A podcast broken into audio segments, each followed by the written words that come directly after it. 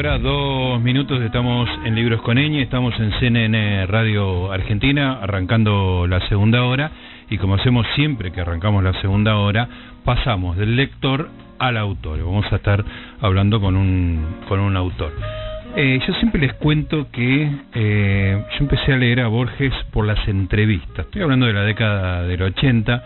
Yo era estudiante de ciencia y entonces pensaba que Borges era como una cosa que no iba a entender nada, digamos, ¿no? Pero yo leía las entrevistas y decía, este tipo es un genio, o sea, es muy gracioso, todo lo que dice está bien. Así que un día dije, bueno, vamos por Borges, este y me compré las obras completas, directamente, me compré las obras completas, no fui a... A todo nada. Ni ficción, nada. Dame las obras completas.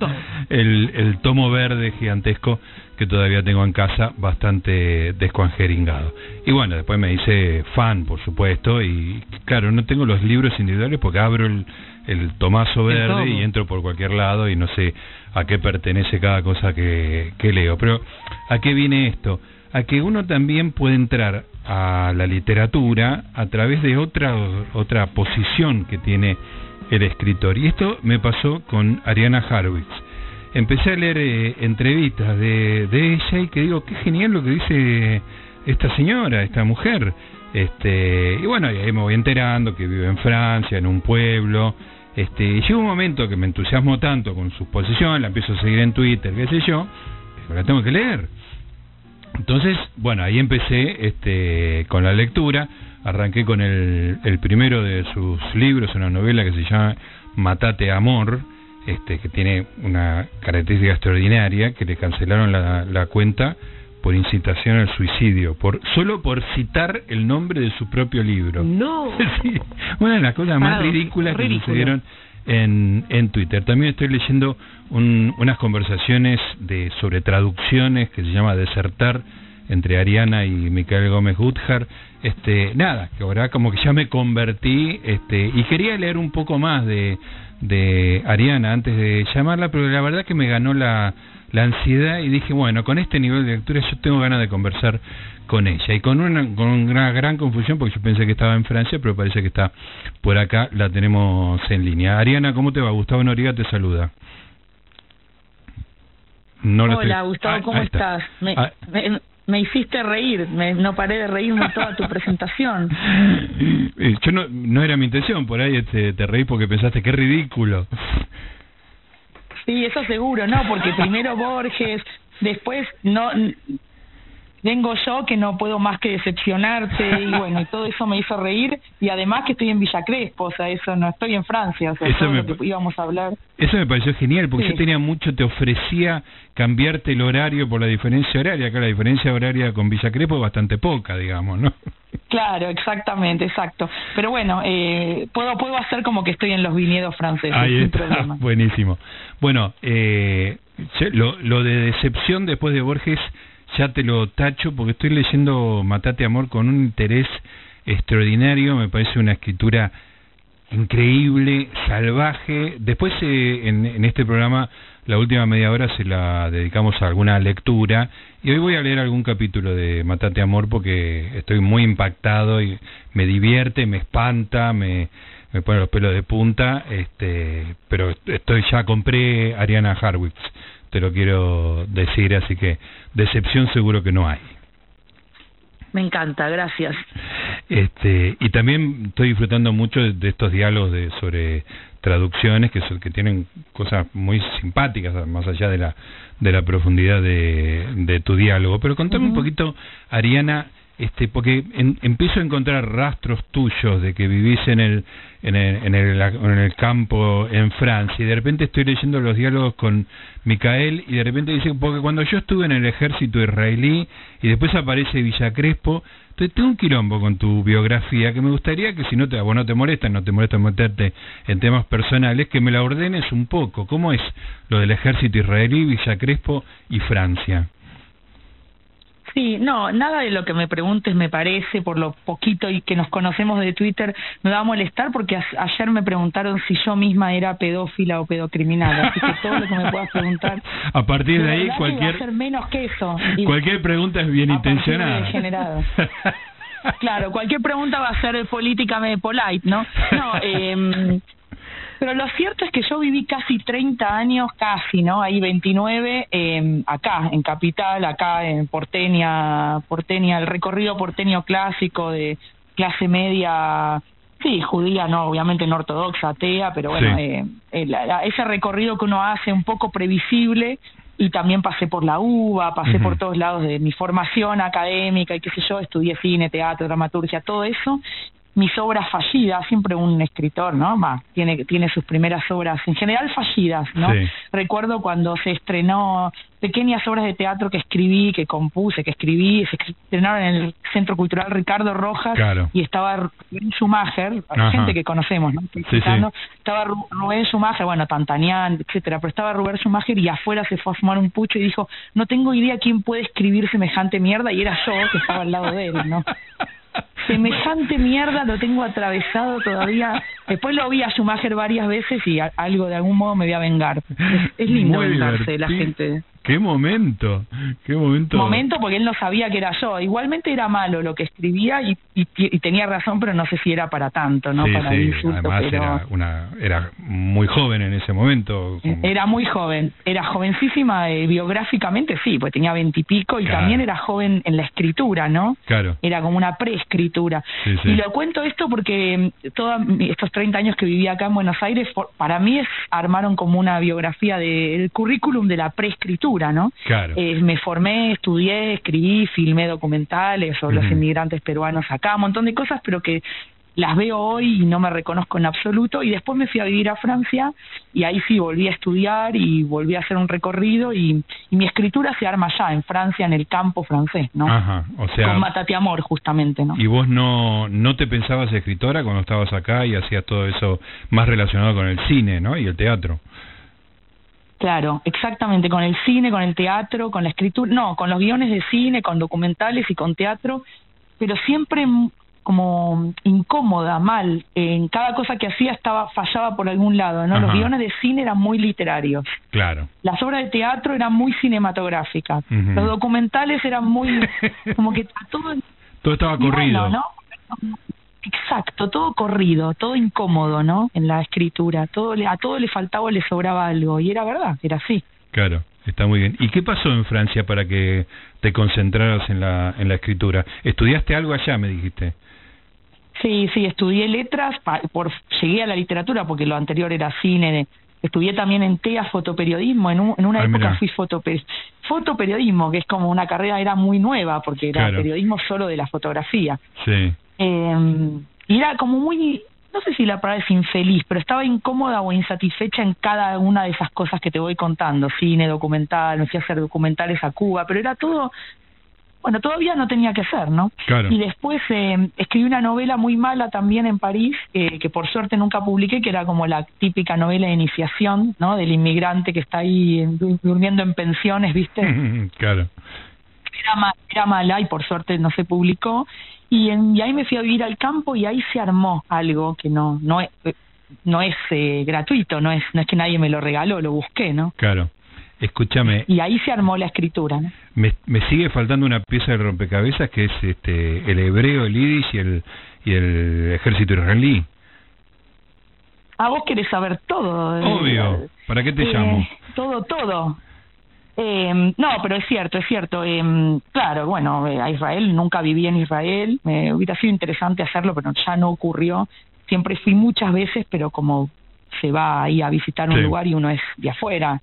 Y en uno de esos viajes, cualquiera lo sabe si hace esos viajes así de la comunidad, te hacen una pequeña visita al ejército, ah. pero es ah, como una tortura. Bueno, no sé si una tortura, sos y no sos, porque estás en lo peor, tenés todo, lo, lo peor del ejército y ni siquiera estás defendiendo tu país que porque no era mi país. Claro, claro. Está bien, ahora... ahora es jugar a ser soldado, ¿no? Y fue un infierno, Está bien, porque vos se lo mencionás a Micael en la conversación este y, y decís cuando estuve en el ejército israelí yo pensaba vivió en Israel hizo la hizo el servicio militar viste te, se me desarmaba mucho la, la biografía. Ahora entiendo la biografía sí. Ahora entiendo un poco claro. como, como yo me era indisciplinada, eh, me mandaban a hacer trabajo, pero esto es real, trabajos como absurdos, que es peor que trabajos forzados, que era llevar piedras de un lugar a otro y cuando terminás de llevar todas las piedras de un lugar a otro, volvés a empezar, pero a llevar las piedras de un punto A a B y de B a A. Sísifo. Era como la Sí, e- exacto. Yo dije eso, le dije, esto es el mito de Sísifo, exacto lo que... Mira, juro, ¿eh? Qué bárbaro, claro, sí, sí, que el, el, el absurdo total, ¿no? Este, Eso, exacto. Total. Escúchame, Ariana, me impresiona mucho tu, tu escritura. Estuve leyendo también, como, como digo, que entré a través de, la, de las entrevistas, pero me impresiona mucho una, una libertad que vos tenés. Déjame citarte eh, en las conversaciones que tenés con Micael, lo tengo acá marcado. Vos decís, eh, la, eh, siempre me parece la mejor conciencia que un escritor puede tener. Vos estás hablando de, eh, de que estás escribiendo, tipeando y que estás haciendo otra cosa. Dice, siempre me parece la mejor conciencia que un escritor pueda tener. La aliada máxima, el soldado más fiel. No saber que se es escritor. Traicionar la identidad, negarla. Y, y esa, esa frase muy potente que vos pones ahí, la veo en todos lados, digamos, ¿no? Como que vos esa cosa de la identidad, no, no quiero ser demasiado grosero, pero como que te rompe las pelotas y siempre estás corriéndote para que no sé, no ser algo, digamos, ¿no? Y yo veo en, en esa madre terrible y rezongona de Matate Amor, eh, un poco lo mismo, ¿no? De sa le sacás la identidad que tiene que tener el deber ser de una madre, digamos, ¿no? Eh, ¿Está eso siempre en vos, eso de, la, de no ser algo? Claro, casi que acá podríamos terminar de verdad eh, la sesión o la conversación porque dijiste todo exactamente lo que pienso, pero bueno, claro, me citaste, ¿no? Pero eh, es, digamos que estoy en contra de toda militancia en el arte, pero esta podría ser una excepción, como siempre hay excepciones, y, y convertirse en una especie mía de militancia. Tu micromilitancia. A, aún, claro, aún odiando las militancias en el arte, en el arte, ¿no? Porque eh, sí, es que... Eh, de, creo que es realmente un enemigo, más allá de los de los demás. Creo que yo escribiría libros muy malos, yo, ¿eh? Y me, me montara en una especie de identidad que siempre te lleva a una encerrona ideológica, la que fuese, da igual, una especie de ecuación ya cerrada, viste, de matemática, Sí, de una sí. ecuación que ya sabes el resultado. Claro. Y no hay nada peor para la escritura, de verdad, escribas como escribas, seas de una, de una, un estilo u otro, no hay nada peor que tener como esa ecuación cerrada, como esa especie de, de hipótesis cerrada. El escribir es todo lo contrario, es ir al misterio. Entonces, no trato de no colocarme nunca en una identidad cerrada, pero de la, del orden que fuese, ideológica, política, de género, estilística, tampoco en el estilo, ¿eh? Sí, sí, sí. Claro, eh, y eso sentís que, que te da un, un... Yo lo que siento es libertad. No sé si eso es lo que vos sentís, o que buscás en todo caso. Claro. Pero lo, lo busco, claro, no es que está dado, no sé si, porque es al revés, todo te lleva, y ni hablar en este momento en estas sociedades, porque es lo mismo Francia y Argentina, es lo mismo en el sentido, todo te lleva al revés, todo te lleva a colocarte en una identidad, en un lugar, en una posición, en un frente, en una militancia, de un lado a otro me da igual, todo lleva a que se a que escribas novelas de algún modo ya sabidas por vos y por ende por el editor y por el lector. Ah, una más de una Claro. novela de vuelta de, Ujú. que es lo que decía Ingmar Bergman, viste, el director de Sí. cine, de teatro, eh, que lo vi hace poquito una obra de teatro, pero bueno, me encanta toda, todo lo de él, todo su recorrido, es como el clásico artista, es con toda su maldad y con Sí, todo sí. su encerrado en una isla, bueno, ese como eh, estereotipo, ¿no? Y él decía, cuando empecé a escuchar que decían, uy, otra más de Berman, Mm. dije, tengo que, tengo que correrme de ahí Claro. y revolucionar eso, ¿no? Especie de gesto anárquico y Claro. se salió del cine, ¿no? Claro, claro. Es difícil, pero para hacer obra creo que hay que hacer eso, correrse, ¿no? Sobre todo atentar contra uno mismo, ¿no? Ujú. Y me imagino la incomodidad de, de la discusión pública eh, del medio ambiente, ¿no? Donde lo más importante es el casillero, ¿no? Que si sos eh, mujer, negra, eh, no binaria, este, etcétera, etcétera, eh, para vos es lo menos importante de todo y está todo el mundo desesperado por por ubicarse en el casillero más castigado de todos para tener más una voz más fuerte, ¿no? Claro, sí, es verdad, eso eh, por un lado da, da, da, da posibilidad de pensar, pero por otro lado es un gran sufrimiento. Por suerte no soy la única que piensa así, pero sí, a mí yo entro a una librería y sufro, porque acá, pero no solo en Buenos Aires, para nada es un efecto porteño o, argentino, no es un no es en absoluto un fenómeno porque voy a Madrid y es, es lo mismo y voy a París y es lo mismo, es la ideología del momento. Pareciera que las novelas están más pensando en las, los libros que salen en el mercado que en la literatura misma porque salen como cooptadas por una misma ideología, ¿se entiende? ¿no? Entonces da igual, porque están en serie y bueno, correrse de ahí es dificilísimo, pero bueno, es como lo único, no, no me pondría a escribir un libro, otro libro, sino intentar a mi correrme de ahí, pero es todo un trabajo, ¿eh? porque todo te lleva a eso, ¿no? Claro, eso te iba a preguntar, porque digamos, vos un trabajo en, enorme. en el costo-beneficio, vos tenés el beneficio de la libertad, de no sentirte atada, etcétera pero ¿qué costo tiene en términos de, de cómo te miran, digamos, ¿no? ¿Qué, qué, es, ¿Qué es lo que esperan de una sudamericana que, que, está instalada en Francia? Este, ¿Te cuesta romper con eso? O sea, ¿sentís esa, esa mirada que espera un estereotipo de vos y vos no se lo das? Y sí, la verdad que sí, sí, sí, sí, cuesta. La épica, por la, todavía me queda un poco de fuerza, pero la épica es esa, la épica por lo cual no vivo acá en Argentina y trato de... La épica es correrse de esos lugares asignados, correrse y correrse, pero viste que no termina más. Es como cada vez que me hacen una entrevista, cada vez que, me leen, me leen desde un lugar que está ya asignado, que ya está este, establecido, y correrse de ahí es, es un trabajo todo el tiempo, todo el tiempo, todo el tiempo. Pero bueno, ahí donde otros ven algo muy digno para el ser humano, que es esta especie de clasificación, ¿no? Por raza, etnia, color de piel, eh, género, elección sexual, ahí donde se supone que la época está comprando o nos quieren hacer creer que es una elección digna, que estamos yendo hacia mayor dignidad humana. Yo veo todo lo contrario, ¿no? claro. especie de sometimiento. Bueno, lo que algunos también ya están sometimiento, exacto, de sumisión iba a decir es lo mismo, ¿no? Sí, sí, eh, la idea es la eh, misma. De sumisión.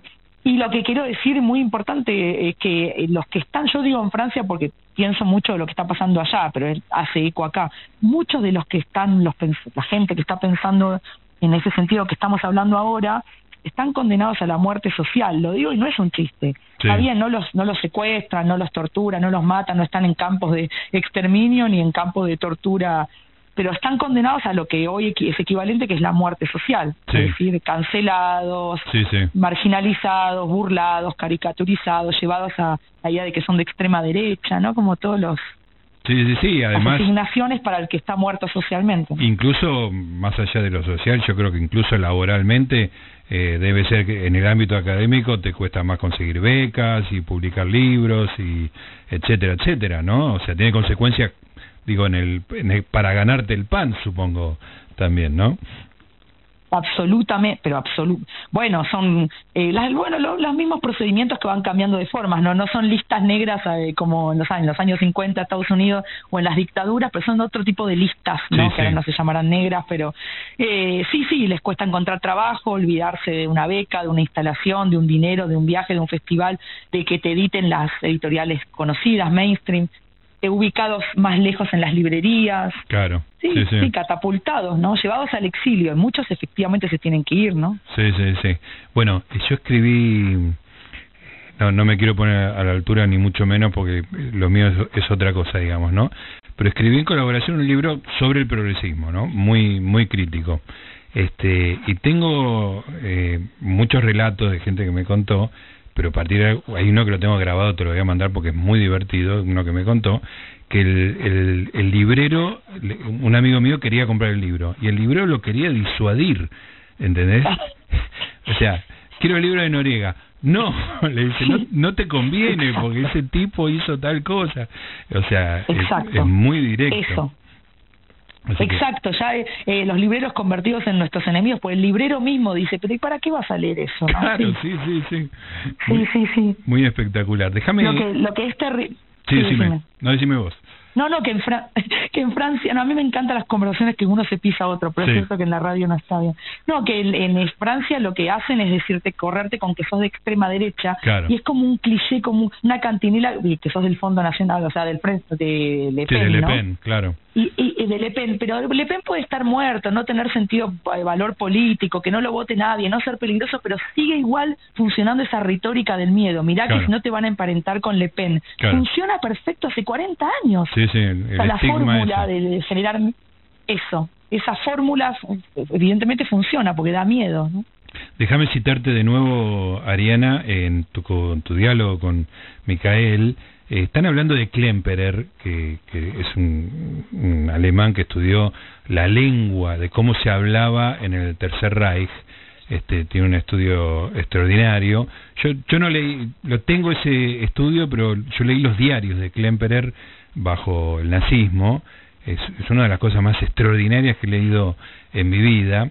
Este, y vos decís, el combate político de un escritor creo que es ese, no escribir con la lengua del poder saber a qué lengua se obedece y sobre todo no silenciarse si la lengua elegida no es la aceptada. Este, me parece que es un poco lo que estamos hablando, ¿no? Klemperer veía que cuando se terminó el nazismo, que los que habían quedado en pie en Alemania seguían hablando con el lenguaje del nazismo.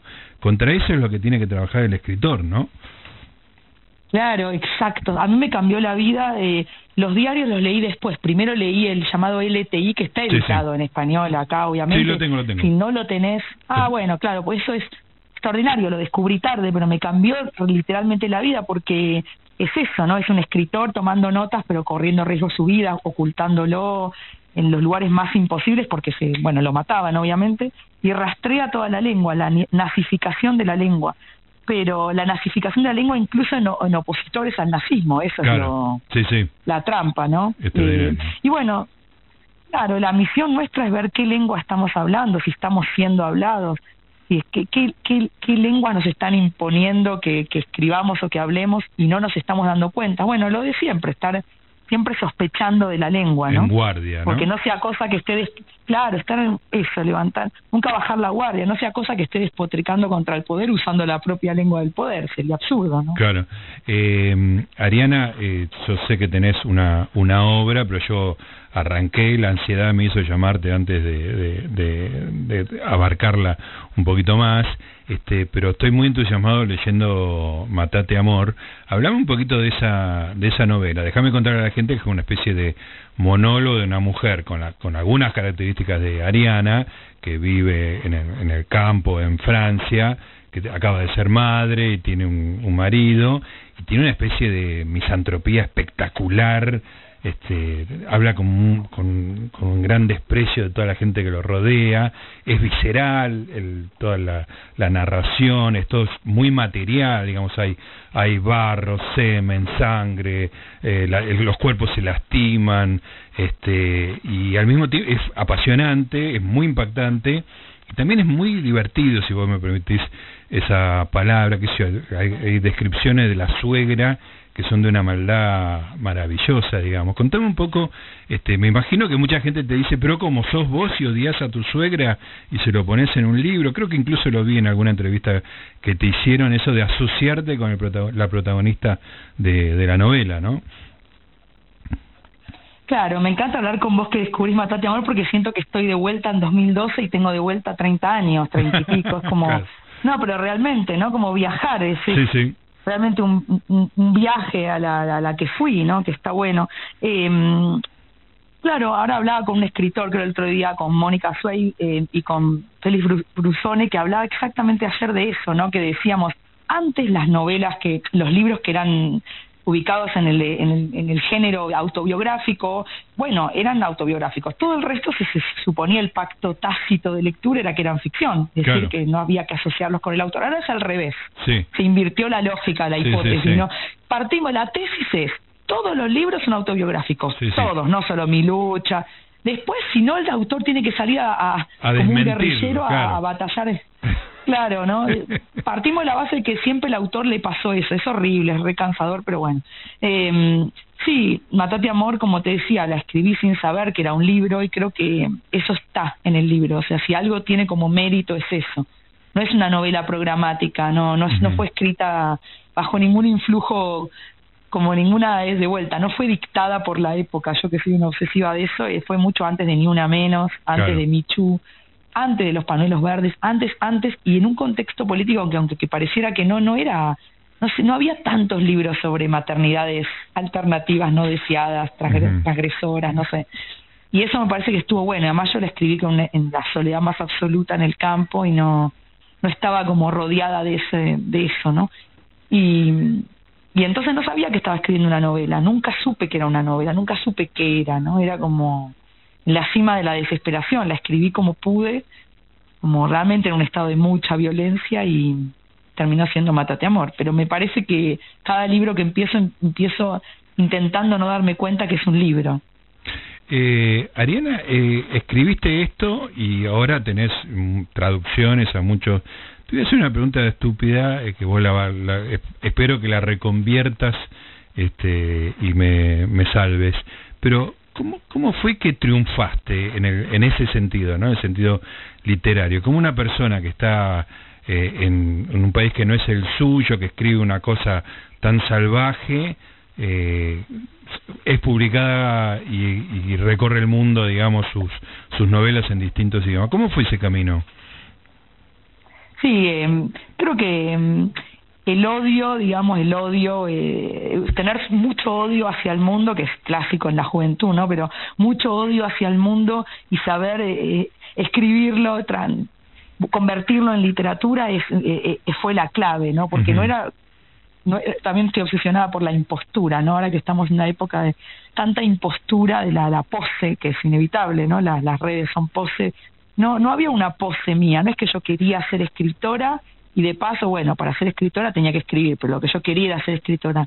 No necesitaba escribir, es una fórmula más vieja imposible, pero bueno, la reconocemos en todos los que admiramos. La, la escritura tiene que surgir de la necesidad. Eso como que yo lo diría en los talleres si tuviera, ¿no? No querer ser escritor, no querer publicar en redes, tampoco había cuando lo escribí. Necesitar escribir, y de esa necesidad, bueno, a veces se arma una obra, ¿no? Y Matate Amor estuvo oculta mucho tiempo, no, ah. no fue directo, ¿eh? Claro, esa, es la pregunta porque solitario primero. Esa, esa, esa autenticidad, uno puede lograr una buena obra, pero hay un paso siguiente, que es que, porque hay muchas buenas obras que quedan en el camino, ¿no? ¿Cómo llegó a esa distribución internacional, a esa a ese reconocimiento, ¿no? Este, decir que, que tardó un tiempo. Claro, Sí, un tiempo estuvo, que no está mal, ¿no? Por supuesto, ya de por sí la lengua del español ya es muchísimo, ¿no? Ya es un milagro, pero tuvo muchos, algunos años, bastantes años, solo con eh, publicada en, en, español, en España y en Argentina, y en, que también es una lengua marginal en hebreo, ¿no? Que, fue la, lengua de mi infancia, entonces hubo un guiño ahí, ¿no? Claro, qué, simpático. Y después llegó el, con el Man Booker Prize, le abrió el inglés el, imperio le abrió las puertas a las otras lenguas. ¿no? Claro, claro, el premio, exactamente. Eh, Ariana, la verdad que me encanta leerte, me encanta conversar con vos. Me alegro que estés en Buenos Aires y haya sido más más fluido que si tenía que hacerte quedar despierta hasta tarde allá en, en Francia. ¿Te quedas mucho acá? ¿Hace mucho que estás? ¿Cómo es? Eh, me, me, falta una semanita y pico y ya eh, no, no fue un milagro haber podido venir que eso también es una épica enorme porque fue terriblemente difícil literalmente llorando en el aeropuerto no no no pues, no era la única no pero sí llorando porque bueno eh, más que nunca sentí que estaba en, Francia exiliada antes siempre lo pensaba como una elección pero como no podía venir para acá lo sentía como un exilio en un exiliado claro. Claro se me reconvertías los signos viste los signos de repente todo cambiaba, las geografías cambiaban. Me queda una semana y pico, voy a ir a, Rosario, como se pueda, con los protocolos para presentar libros y hablar un poco y, y me iré, sin ganas, pero me iré y volveré. Pero bueno. Está muy bien. Bueno, Ariana, un placer, ¿eh? me encantó charlar con vos y te voy a seguir leyendo y te volveré a llamar. Claro, así nos, nos, quedó mucho para hablar, pero bueno, la próxima. Exactamente, exactamente. Yo voy, voy a ir avanzando gracias, en las ¿eh? novelas. No, gracias a vos y, un placer y, y continuará. Continuará eso, si no hubo decepción, continuará y bueno, gracias, sí, es un placer siempre pensar con otros, ¿no? Que piensen distinto, bueno, y todo eso.